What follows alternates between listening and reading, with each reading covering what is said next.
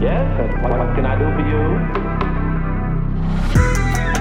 ¡Siempre viva! ¡Live forever!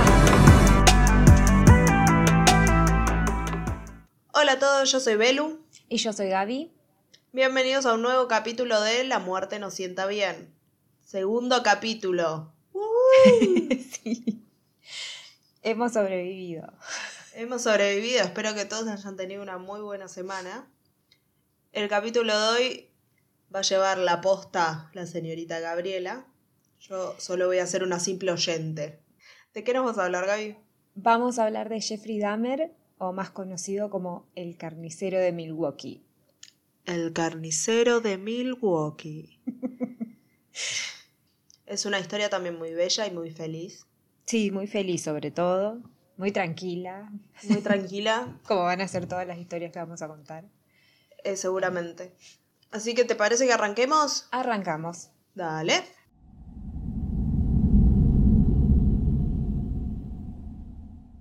Era la madrugada de, del 22 de julio de 1991. Tracy Edwards se acerca corriendo a la policía. Estaba alterado y tenía algo atado en sus muñecas. La policía pensaba que podría ser alguien alcoholizado que venía hacia ellos hasta que el joven habló. Les pidió ayuda y les dijo que un hombre lo había tenido esposado en su departamento, pero que pudo escapar, que esa persona era un monstruo. La policía decide investigar qué sucede y se dirigen hacia el departamento. Al llegar los recibe el dueño de casa y los hace pasar. A simple vista parecía una persona agradable, tranquila, sin rastros de nada raro. Revisan el departamento y sienten mucho olor, un olor insoportable. En la habitación de este encuentran miles de fotos de hombres sem- semidesnudos. Algunos estaban esposados, otros estaban como si estuvieran durmiendo, pero bueno, ya sabremos cómo estaban esas personas. Mientras tanto, uno de los oficiales Spoiler, no estaban durmiendo. no estaban durmiendo.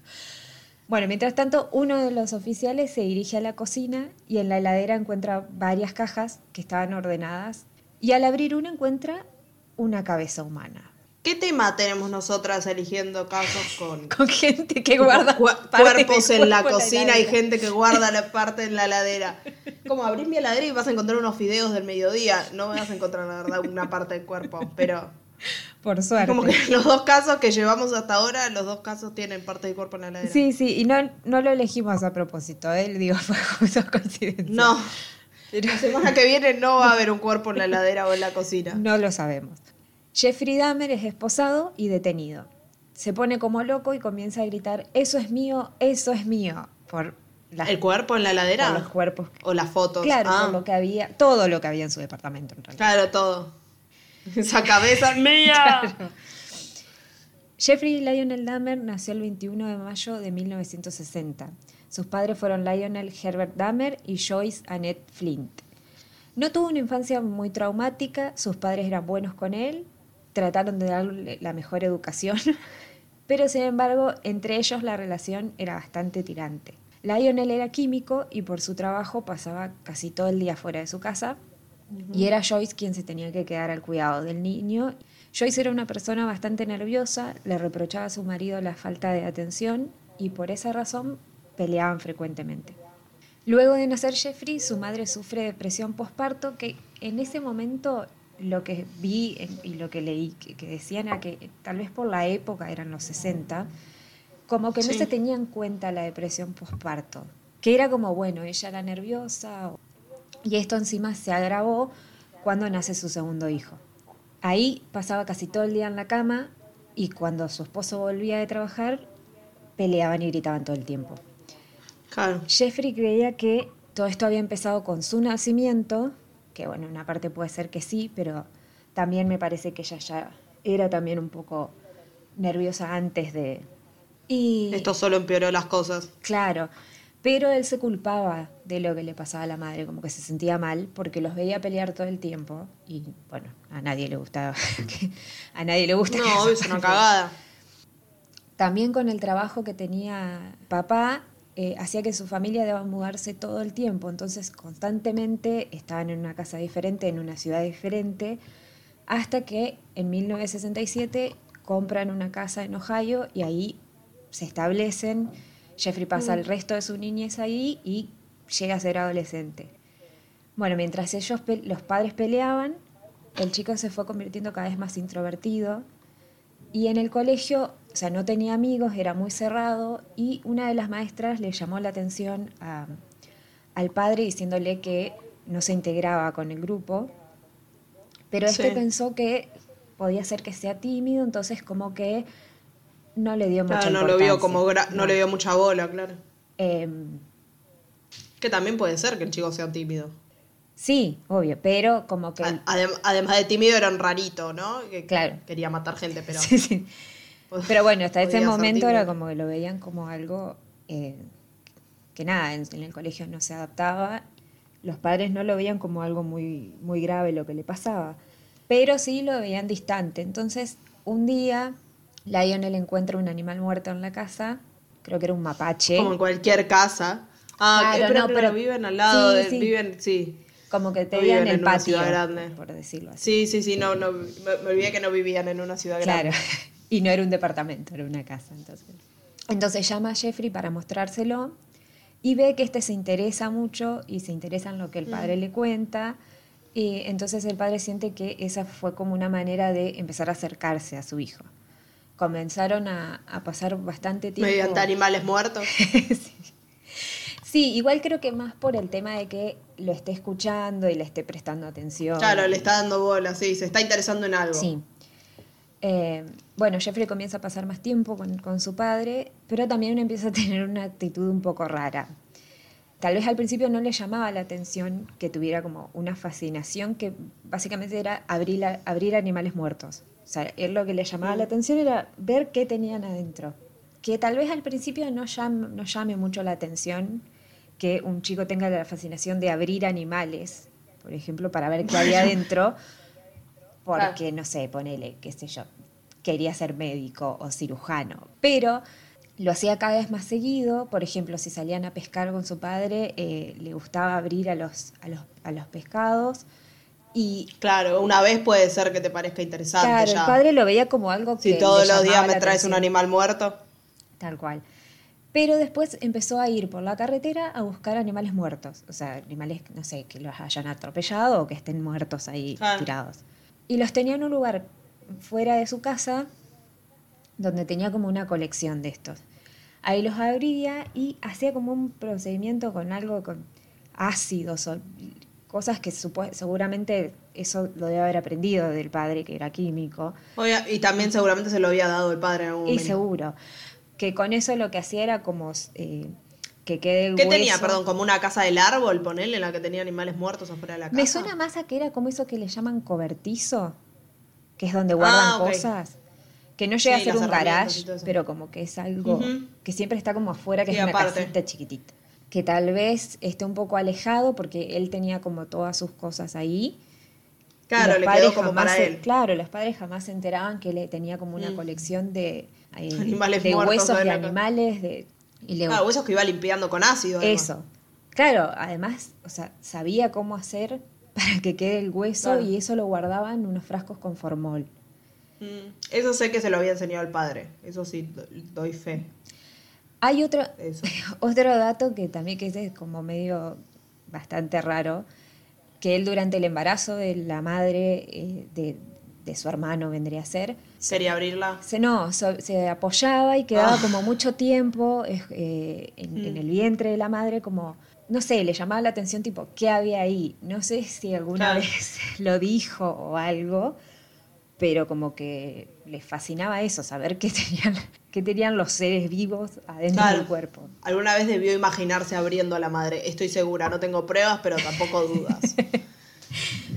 Después ya, después de un tiempo, eh, en el colegio lo llamaban el chico raro, porque si bien Ah. era retraído, pero era el típico que hace chistes tontos como para llamar la atención. Sí. Y un compañero cuenta que lo que hacía era colarse en las fotos de los anuarios, esos que están como todos, qué denso.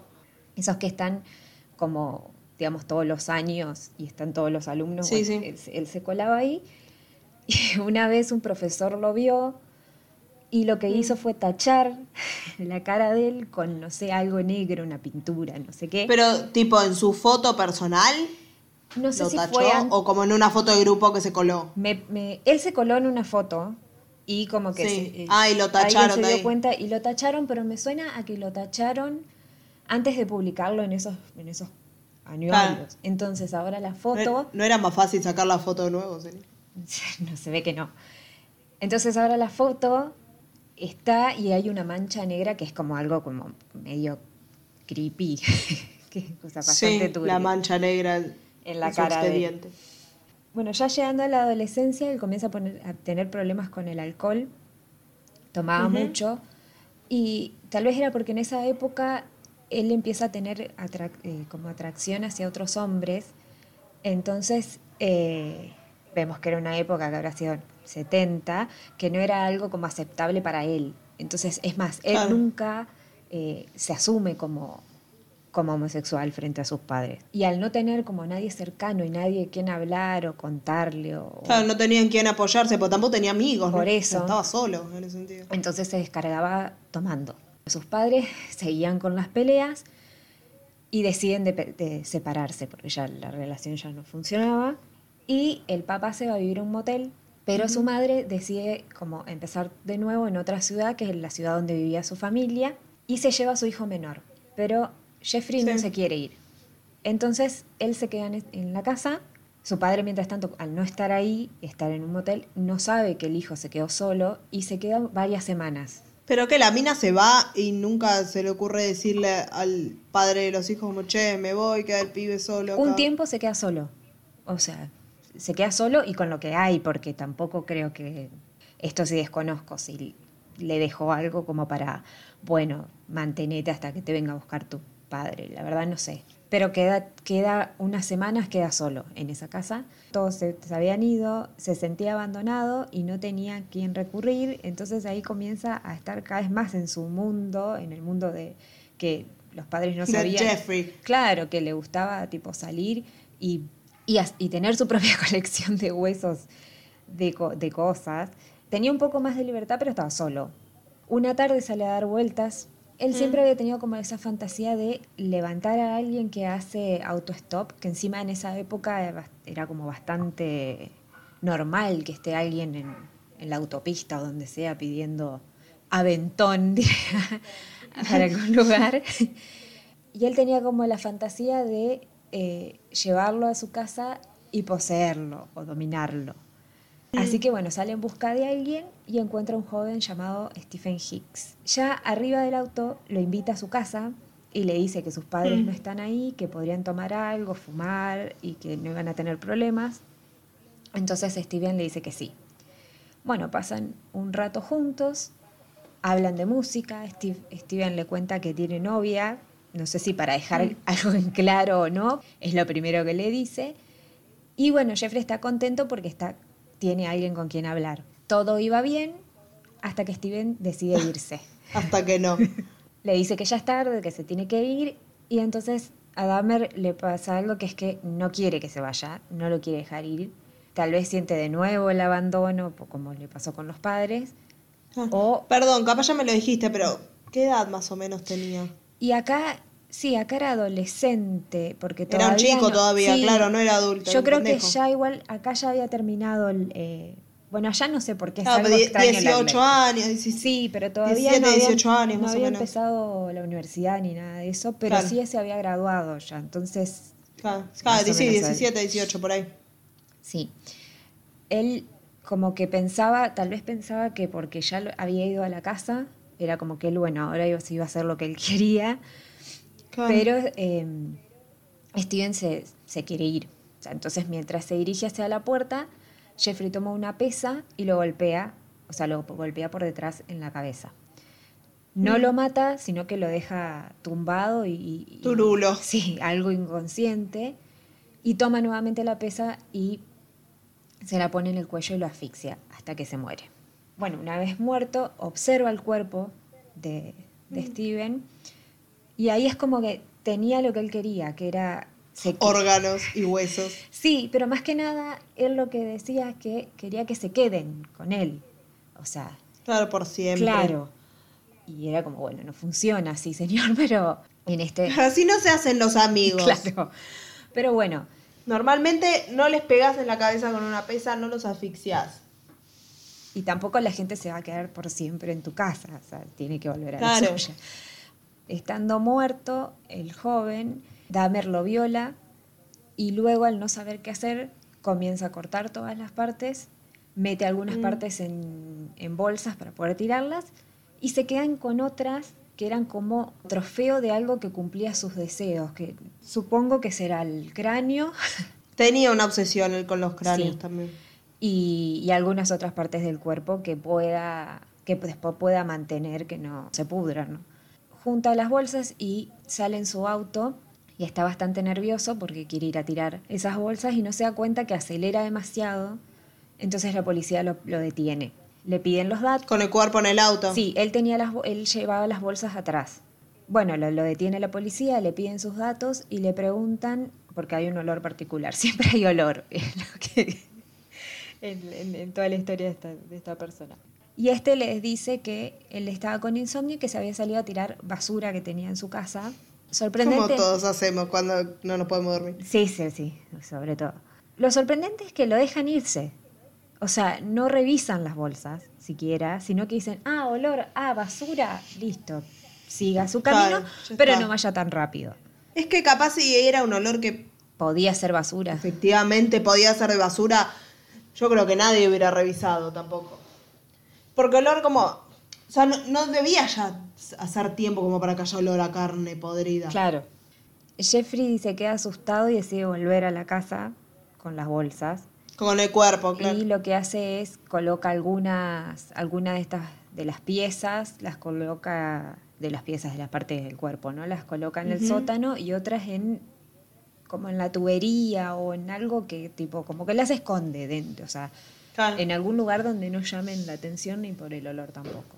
Bueno, de esto no le cuenta a nadie y tiempo después el padre se vuelve a casar y junto con la, Mm. con la nueva esposa como que lo motivan para que se anote en la universidad, porque ahí supongo que ya, ya creo que ahí me parece que él vivía con, creo que él vivía con ellos en ese momento.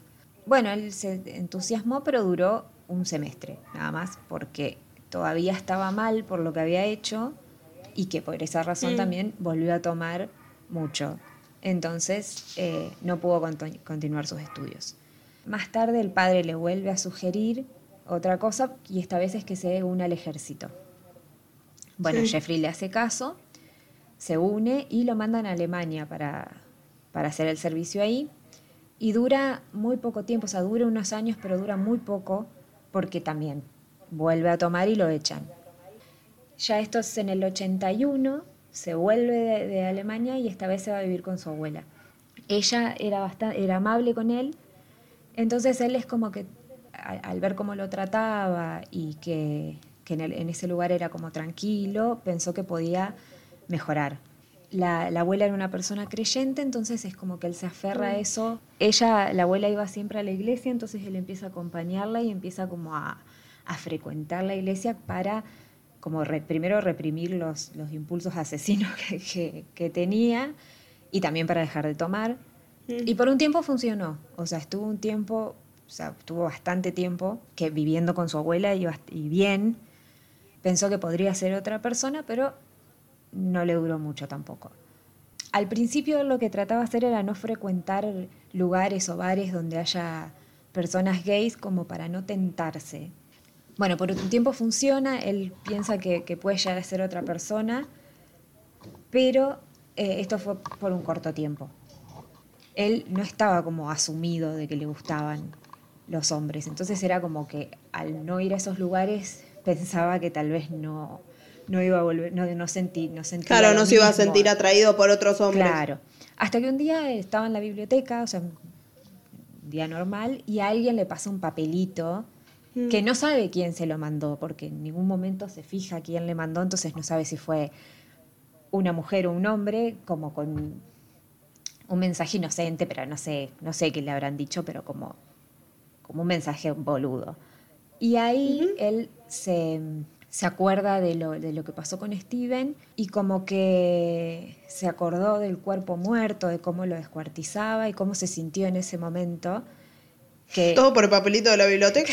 porque como que le ¿Qué decía, todo, señor? Sí, no sé, pero como que le volvió todo y de que lo que más le lo que más como que lo que más le se acordaba era del control que había tenido sobre el cuerpo de, de esa persona cuando ya estaba muerta.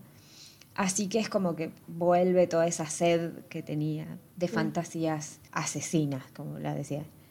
Vuelve a caer en el alcohol y empieza a frecuentar cada vez más seguido bares donde antes no se- él no se tenía permitido ir y empieza a buscar como necesitaba alguien, alguien sumiso, alguien que quisiera cumplir las, las fantasías retorcidas que tenía, pero él no sabía cómo relacionarse con los demás. Entonces era como así. Era un Christian Grey cualquiera. Sí, ponele, pero era como que él no sabía, como que no sabía, no sabía levantarse a alguien, no nada, porque como Claro. que nunca había tenido Pero ni a ver, es, amigos, un- nunca había salido. es una persona, había- claro, tal cual, que nunca se relacionó mucho con nadie. Claro, entonces, ¿qué, qué hace? Roba un maniquí de un local de ropa. Lo Ah, y se hizo un amigo maniquí. un amigo imaginario, no tan imaginario. Lo lleva a su casa y lo tira al piso y empieza a acariciarlo, le habla, tiene relaciones con este maniquí. Eh, era como lo más, lo, lo más parecido a sus fantasías, que era lo más parecido a una persona muerta. Bueno, todo venía bien. bueno, Y no se iba, relativamente. además, el maniquí. Por eso mismo, era como, como lo perfecto, solo que no era un humano. Hasta que un día la abuela encuentra el maniquí en el armario, eh, donde él lo tenía guardado, y Jeffrey no sabe cómo explicarle por qué tenía un maniquí. Ella le dice que lo tire porque como que le asustaba. Eh, Sí. Además, imagínate, no sé, le lleva la ropa, abre el, el ropero y está eso, que al principio... Si lo llegás a ver de noche, Claro. con las luces medio apagadas, pensás que es una persona. Y bueno, entonces bueno, le pide que lo tire y desde ese momento como que la relación empieza a ser más distante entre él y la abuela, porque él como que toma eso como que la abuela estaba juzgándolo y tenía miedo que lo abandone. No te juzgabas, solo Se asustó del dabas el maniquí. Claro, porque aparte Ay, no quería tener un maniquí tirado en medio de la era, entonces tampoco fue que ella le... No sé si ella llegó a sospechar algo, eso la verdad que, que no. Es mi amigo. Entonces, bueno, buscó otra manera de satisfacer eh, el deseo de estar con alguien muerto, pero sin tener que matar. Porque como que la primera Ah. vez había, si- no había sido planeada la muerte de, de la primera víctima, le había gustado, pero lo que no le gustó Mm. fue todo lo, lo que vino después, que era sentirse como perseguido o que si Claro. lo agarraban. o si- y, y incluso esa vez que, que, que salió Es ileso. que además, todo lo que vino después, o sea, en ningún momento era sentimiento de culpa por matar a una persona. Era como, mirá si me agarran. Eso era más que nada. Y justo encima no lo agarran, pero igual se quedó con esa sensación de, de miedo a que lo, que lo atrapen, en realidad, más que por lo que había hecho. O sea, eh, así que empezó a buscar en avisos fúnebres a ver si había alguien que había muerto recientemente, que lo habían enterrado hace poco, para poder desenterrar y cumplir así sus fantasías. Mm. La policía No sabía eso yo. Eh, claro, es como que sería como un maniquí, pero esta vez era real. Claro, no, iba a robar cuerpos, no sabía que, que Eh, intenta, pero no lo así, puede pensé hacer. que mataba. Claro, intenta, pero no lo puede Ah. hacer porque la policía lo detiene. Y acá es algo que no, no me quedó muy en claro si él llega a desenterrar a la- al, al cadáver o lo encuentran en una situación media extraña porque lo, lo detienen por exhibicionista. Entonces, no sé Ah. cómo estaba él, si estaba vestido o no estaba vestido, si ya había desenterrado o andaba si lo detienen por exhibicionista, es muy probable que haya estado en bolas. Sí. Pero bueno, de eso también sale, o sea, no, no, también sale ileso, o sea, no es que va preso ni nada por el estilo, o sea, lo detienen, que no sé cuánto tiempo estará, pero bueno. Eh, entonces ahí de nuevo no puede cumplir con su deseo. Así que se pone en busca, en busca de una víctima. O sea, alguien que le gustara, pero la primera relación sexual que había tenido él era con alguien que no estaba vivo. O sea, alguien que no podía responderle. Él lo que dice es que le gusta, le- o sea, él lo que quería era un amante silencioso, que no lo hablara, no lo Sí. tocara. O sea, alguien inmóvil. Y la única Claro, manera de, claro. de tener totalmente el control de la, de la otra persona era drogándola o matándola, pero antes de eso la tenía que drogar. Entonces comienza a eh, meter somníferos en las bebidas de las, de, de las personas con las que está. En septiembre del 87 conoce a Steven Tuomi en un bar y lo invita a un hotel. Bueno, ahí pasan la noche Mm. juntos y al otro día Jeffrey se despierta y se da cuenta que su compañero estaba muerto y que él lo había asesinado, obviamente, pero no se acordaba de que lo había asesinado. Pero las, pruebas estaban por todas partes, o sea, había sangre, el cuerpo del joven tenía moretones y tenía en el cuello eh, marcas.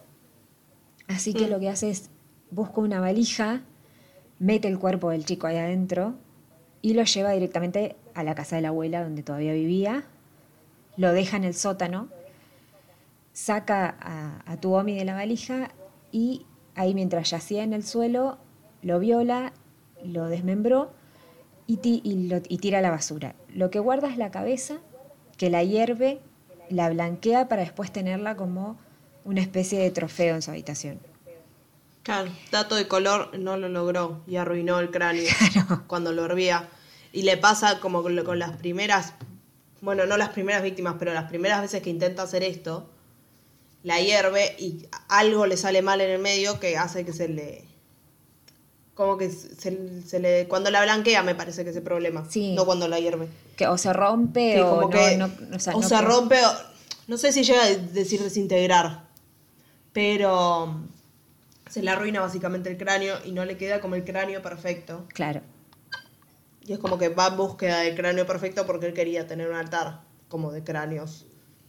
De hecho, más adelante se lo dice al abogado también y le hace un dibujito. De- Hay un capítulo de una serie de Netflix que se llama Dark Tourism. Y Son como lugares que tienen como atracciones turísticas oscuras. sí. Y una es en Milwaukee y está la historia de Jeffrey Dahmer y habla el abogado de Jeffrey Dahmer. Y cuenta eso, que una vez como que arrancó a hablarle, le contó Todo. todo, y hasta le hizo un dibujito de cómo tenía planeado él hacer el altar. Sí, terrible. Pero bueno, eso, él, él, claro, él quería tenerlos como un trofeo y quería tener eso en su habitación en ese momento, porque vivía con su abuela todavía. Meses después conoce a Jamie Dockstador, que era un joven de 14 años que estaba en la calle esperando en la parada del colectivo. Este le ofrece 50 dólares para tener sexo con él y se van juntos. Pero cuando el chico le dice que se, que se tiene que ir, repite de vuelta las mismas acciones que con las anteriores y con las que haría con el resto de sus víctimas. Una tarde también eh, se encuentra con un joven eh, a quien le, le ofrece, mm, o sea, le ofrece plata también, pero para sacarle fotos. El chico tenía 13 años y en cuanto descubre que Dahmer eh, como que quería algo más, se escapa asustado y lo denuncia. Entonces, él en ese momento está procesado por abuso de menores, pero esto no le impide que siga conociendo gente y conoce a, a- Pues no, es- no está preso. no. O sea, es como que pasa muy poco tiempo y después está como lo que le llaman allá, ay, no me sale el nombre, eh, probation, puede ser. Sí. Creo que hace una especie de algo de eso, entonces como que estaba, estaba con eso en ese momento. Ahí conoce a Anthony Sears en un bar, vuelve con su modus operandi y él dice que él, claro, él quería que sus amantes se queden en la casa, entonces ante la negativa a esto, los mataba siempre y después repetía otra vez lo mismo. Pero ¿qué esperas? Que alguien te diga como, bueno, sí, dale, me voy a quedar con vos toda la vida. Bueno, La gente tiene una vida, la gente tiene un trabajo. Te acabo de conocer, además, pará. Un poco intenso. cenar primero. Intenso el señor. Claro. Bueno, una vez que lo- eh, cumple la condena por por el abuso y ya es como que queda completamente libre de esa situación, se va a vivir solo a un departamento. Allí como que comienza a fantasear cada vez más con asesinar y descuartizar hombres y empieza a cambiar, cambia los omníferos por ácidos, ya que como que eh, ahora ya no era que quería a una persona muerta, sino que quería a alguien que no pueda, eh, o sea, que se pueda mover, pero que no tenga reacciones, o sea, que no, no, no esté atento a, a reaccionar Claro, ante que, lo que... el- el- que esté vivo, pero que no pueda. un zombie quería, básicamente. Claro. Quería eso. Así que bueno, en, mayo del 91, Jeffrey es- va en busca de una presa y conoce a un joven de 14 años de apellido Conerak. Lo droga durante horas hasta que conseguir que el, el joven no tenga más fuerzas y lo que hace es, como quería convertirlo en, esto, en esta especie de zombie, lo que hace es agarra un taladro y le perfora una parte de la cabeza. Que es un método que se llama trepanación, que consiste en agujerear una parte del cráneo, que eso se Sí. usaba como, era una técnica quirúrgica que se usaba hace añares para eliminar enfermedades o sacar tumores o ese tipo de cosas, pero era como, al hacerle el hueco en el cráneo le suministra ácidos para tenerlo con vida, pero con era que empieza... ¿Ácidos tipo dr- droga Sí. o ácidos sí, sí, como los que usaba el padre? No, no, no, no, eh, de, de- de drogas. El tema es que, bueno, ahí eh, el, el joven empieza a tener como actitudes erráticas, como no puede hablar correctamente, no puede caminar bien. Y Claro. a simple vista, capaz, si lo veías, parecía como borracho, drogado, pero después, si te das cuenta, era como. Tenía que- un agujero en la cabeza. Sí, ¿no? Y básicamente también eh, le, estaba pasando algo feo porque básicamente no podía expresarse. Bueno, Jeffrey lo deja en un, un segundo porque baja a comprar más alcohol y el chico se queda solo en el departamento. Entonces empieza como a, a recorrer el departamento como puede. Ah, Porque no- Nunca perdió la conciencia, siempre Claro, no, no, siempre estuvo despierto, Sí. ponele. Sí, despierto, pero claro, no podía, no podía hacer nada, No básicamente. nada. O sea, eh, empieza a dar vueltas para ver que- que- cómo irse y llega hasta la habitación de él y encuentra que hay un cuerpo acostado en la cama y Mm. que seguramente estaba muerto. Entonces como que se asusta y como puede sale del lugar. Él estaba desnudo y estaba obviamente súper aturdido y cuando, cuando sale del departamento y, y se encuentra en la calle intenta pedir ayuda, lo ven dos chicas que le preguntan qué le pasa, si está bien, y él lo único que les dice es que, que lo lleven a su casa, pero ellas como que no le entendían bien qué era lo que le quería decir, y, pero igual de igual manera lo quieren ayudar. Lamentablemente en ese momento Dahmer vuelve y los encuentra y les dice que era un amigo de él que siempre se emborrachaba y que siempre terminaba así de mal, que bueno, que él lo llevaba a su departamento para que se ponga mejor. Las chicas por algo no le creen, entonces hay como un Claro.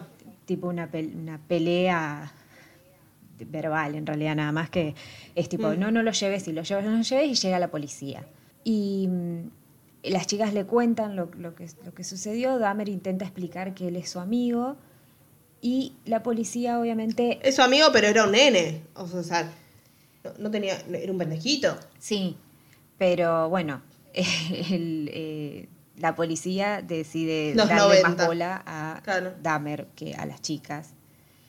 Esto, eh, es- en, en la película, hay una película de él que se llama Dahmer del 2012, y esta escena... Ujú. eh, ¿Documental o película? no, película ficción? ficción. Pero en este momento esta escena está y, y no sé si fue a propósito o si fue así realmente, porque no, es- esos datos sí no los, no los tenía. Cuando lo encuentran las chicas y él viene, eh, las chicas son, eh, son dos personas de color. Entonces ahí es como Ah. que es más, ahí es como que sí, y sí, sí, seguro le van a creer a esta Claro. otra persona que es eh, Obvio. rubia, eh, eh, blanca. Claro, rubio. O es hombre. y hombre además también.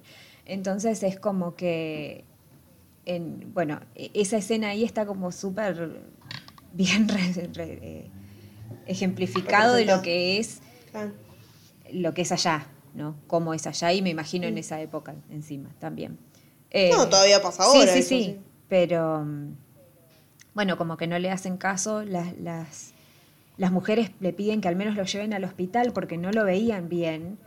Pero claro, la policía no es dice normal, no, o sea, no está en un estado normal. no, y la policía dice, no, no, lo vamos a llevar al departamento, así que lo vuelven a llevar. Cuando entran lo dejan, creo que le hacen algunas preguntas a Dahmer, pero nada más. Solo le preguntan por qué hay olor, pero ven como que la casa está tipo desordenada, o sí, como que sí, no sé, tal vez había Claro, comida o cosas sucio. así, es como, ah, este es un mugriento, nos vamos. Y se van. Si hubieran recorrido un poco más, hubieran visto partes de cuerpos que tenía, o sea, huesos y ese, ese tipo de, Claro. cosas que coleccionaba. Hubieran visto el cuerpo que tenía en el cuarto. Ese y las, las fotos y bueno, todo lo que después encuentran, ¿no? Eh, así que cuando se van los policías, el joven queda nuevamente a manos de Dahmer. Este lo estranguló, cocinó partes del cuerpo y se las comió.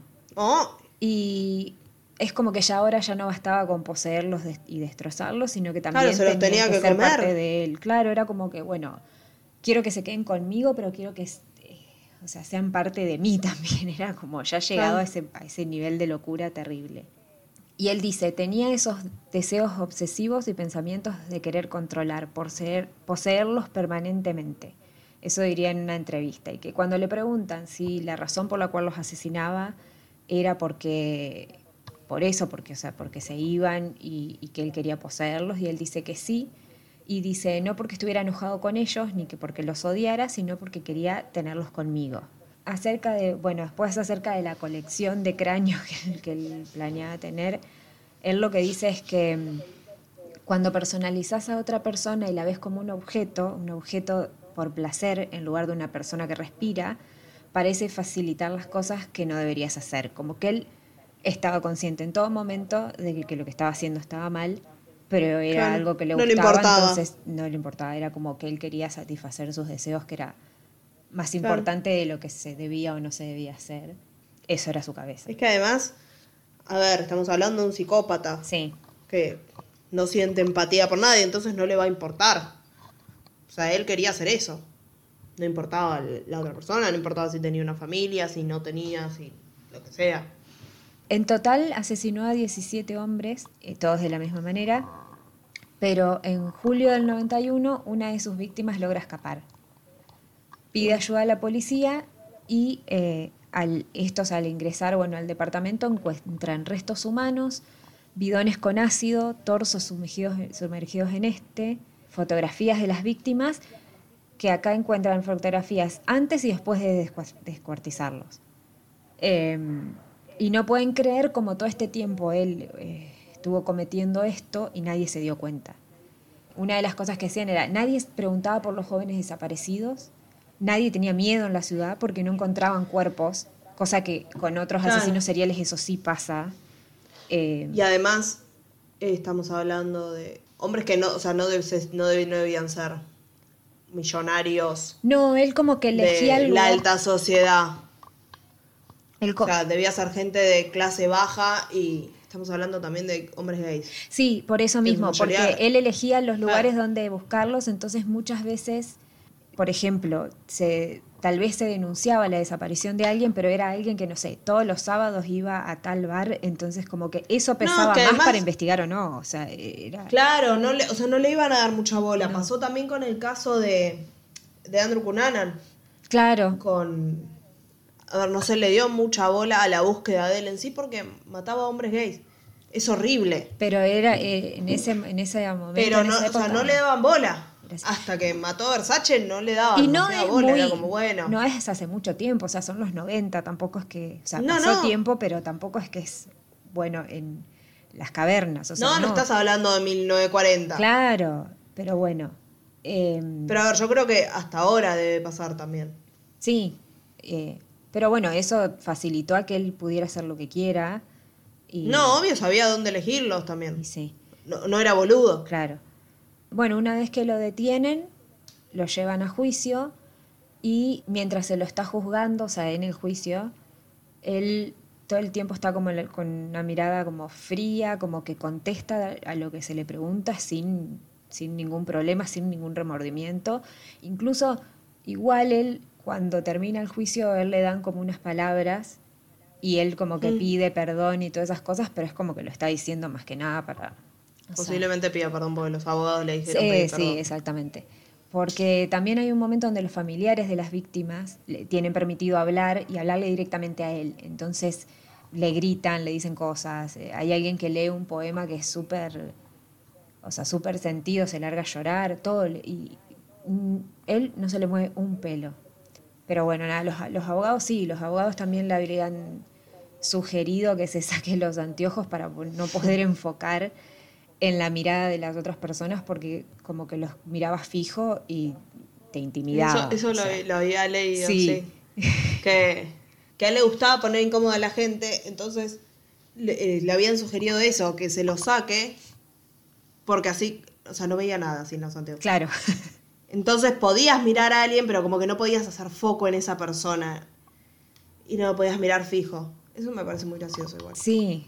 Te- o sea, Igual, para que el abogado Como que- llegue a eso, es como que da- debe haber estado con una mirada muy rara. como tan vacío Sí, por dentro ya que Sí, no. no podés usar ni lentes, ¿entendés? Porque pones, te gusta poner incómoda a la gente. Bueno, en el juicio él también admite haber devorado los, los bíceps de una de sus víctimas. Eh, también dijo que se masturbaba con, eh, ante, o sea, con los trozos humanos que le quedaban, que a las calaveras que, que quería guardar, como que él era, guardaba las que consideraba como hermosas y que no quería Mm. perder. Contó también eh, como que conservaba los cráneos como para poder estar cerca de esas personas que le habían gustado y que, que querías tenerlas para siempre. Y que las cabezas halladas en, en- en la heladera, que creo que eran tres, eran de sus últimas tres víctimas. O sea, que las tenía ahí, Claro. que lo más probable es que con eso después haga todo el procedimiento para quedarse con el, Separar. con el cráneo, claro. Eh, bueno, los psiquiatras que lo vieron dijeron que estaba enfermo y que era culpable, pero que tal vez se podría pedir que se lo encierre en una institución, no en una cárcel común. Pero eso se, se rechazó y lo declararon culpable y lo senten- sentenciaron a 15 cadenas perpetuas. ¿Hubo un diagnóstico alguna vez? O sea, como si estaba enfermo, pero hubo como un diagnóstico de algo puntual. Mm, Yo creo que eso no. Habían dicho como que tenía varias. eh, como que lo diagnosticaron con varias cosas que sufría, pero creo que lo que llevó a que el, a que el jurado lo declare culpable es que. como que él sabía qué estaba haciendo. Él en algún Claro, momento era consciente. Entonces, por más que tal, obviamente algún problema tenía, porque lo que le gustaba hacer no era nada sano. Él sabía No, pero además, que supongamos que era un psicópata, eso no te impide. Claro. Pero bueno, O sea, tener una vida normal dentro de todo. claro, pero tal vez si tenía alguna otra cosa con la que puedan agarrarse para, bueno, internarlo en otro lado. Claro, no, no es que tenía alucinaciones, nada. Claro, no, no, no. Y el padre en su momento le hacen una entrevista y él dice que él siempre como que pidió y que quiso que a él lo, lo- lo internaran en, una, en un instituto psiquiátrico, pero que estaba más tranquilo que él esté en la cárcel, como diciendo en, en el instituto tal vez le iba a pasar mal.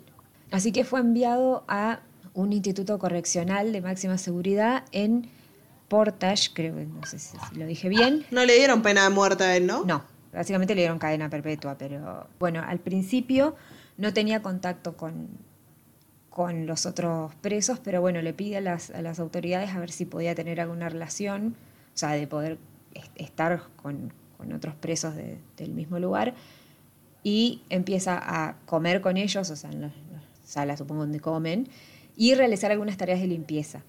En el 28 de noviembre del 94, precisamente estaba haciendo una de esas tareas junto a otros dos presos, Christopher Carver, que era un esquizofrénico, y Jesse Anderson, que había, había asesinado a su esposa. Por eso estaban ahí cumpliendo condena. Desata una pelea y cuando los guardias van a, van a ver qué pasa, encuentran a Dahmer y Anderson heridos y los llevan al hospital. Scarver dijo que golpeó a Dahmer dos veces en la cabeza con una barra de metal y este, o sea, Jeffrey muere camino al hospital y Anderson dos días más tarde. Tras el fallecimiento de, de Jeffrey, los médicos extrajeron el cerebro para estudiarlo y ahí comienza como una batalla entre los padres, porque la madre quería donar el cerebro a un, a un hospital de, de investigación mental para, Claro, para que puedan estudiarlo. Claro. Pero el padre no, el padre quería eh, enterrarlo y como alejarlo del mundo, tipo, bueno, hizo esto, pero listo, ya está, no quiero que se hable más.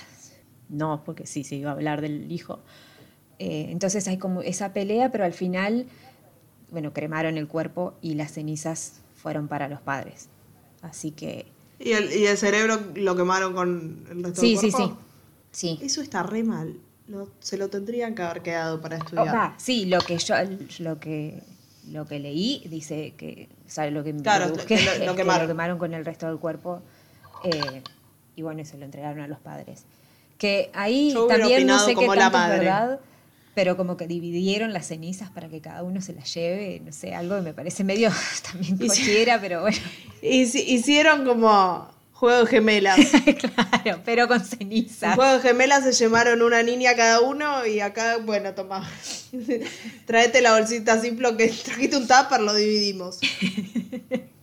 Eso es un horror. Ele- Perdón, pero elegí un punto y enterrar las cenizas y listo. ¿Qué es eso? Dividamos las cenizas, Sí, no sé, una por eso, por una eso parte eso yo. no sé qué tanto es así o es más tipo el drama de contar qué es lo que pasó con los... Porque siempre se estaban peleando los padres, ¿viste? Era como- hasta- hasta con el muerto.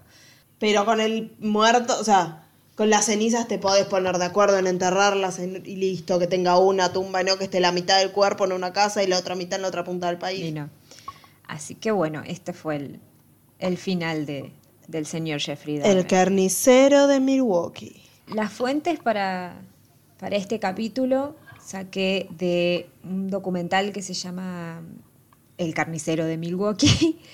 Eh, El carnicero de Milwaukee. eh, de, un, de un video de Damian Cook de Historias Innecesarias, que ahí hace un resumen bastante bueno de la historia de este, de este señor. Y después eh, dos, eh, bueno, de Wikipedia y también de, de dos artículos, uno de la página La Vanguardia y otro que se llamaba Ocho apuntes sobre Jeff- Jeffrey Dahmer, el carnicero de Milwaukee. Ahí básicamente era, eran opiniones que estaban muy buenas acerca de lo que pasaba y lo que opinaba la persona que escribía. Es- Estaba muy completo. Y el de La Vanguardia me llamó la atención por el nombre de la, de la nota que se llamaba El caníbal de Milwaukee, un fanático de Star Wars que buscaba parecerse al emperador Palpatine. Pero lo comparaban, o sea, era por el, de análisis era por el tema de que de dominar todo y eso. Claro. O sea, de dominar personas. Supongo que debe ser por, por, por los poderes que tienen los de Star Wars, que tipo y esas cosas que te dominan la cabeza. El ruido para mostrar cuando hacía con el. Con ¿Qué el- tipo ñi? Era el ruidito de la mano cuando te querían hacer algo. Nada, bueno, esa fue la historia del carnicero de Milwaukee. Sí, sí, sí. La semana que viene me toca a mí, vuelvo a contar yo una historia. Yo vuelvo ¿Qué? de mi casa. Yo. Yo vuelvo a Voy a contar ser la historia. estrella de este capítulo. Por suerte, porque no me gusta tener toda la atención del micrófono. No me gusta hablar, dice. No me gusta hablar, dice Eligen empezar un podcast. Lo veremos la semana, La semana que viene. Si nos quieren seguir en redes, nos pueden seguir en Instagram, en, Eh, arroba la muerte nos sienta bien. En Twitter. Arroba LM nos sienta bien. También vamos a estar en TikTok. Que es con la muerte nos sienta bien. La muerte nos sienta bien también, sí. Y si quieren mandar sus comentarios, opiniones, historias, lo que sea, pueden hacerlo a nuestro mail que es... La muerte nos sienta bien. Arroba gmail.com. Cuando hacemos esto me siento como, no sé, Susana Jiménez. Buscar algo mejor. Con tipo sus locutores. Ah, claro. Media silvana, por supuesto. Pero bueno, vamos a dejar de hablar boludeces. Sí, y nos vamos a despedir. despedir hasta la semana que viene a la misma hora y por el mismo Vaticanal. Vaticana. Chao. Yes, and what, what can I do for you?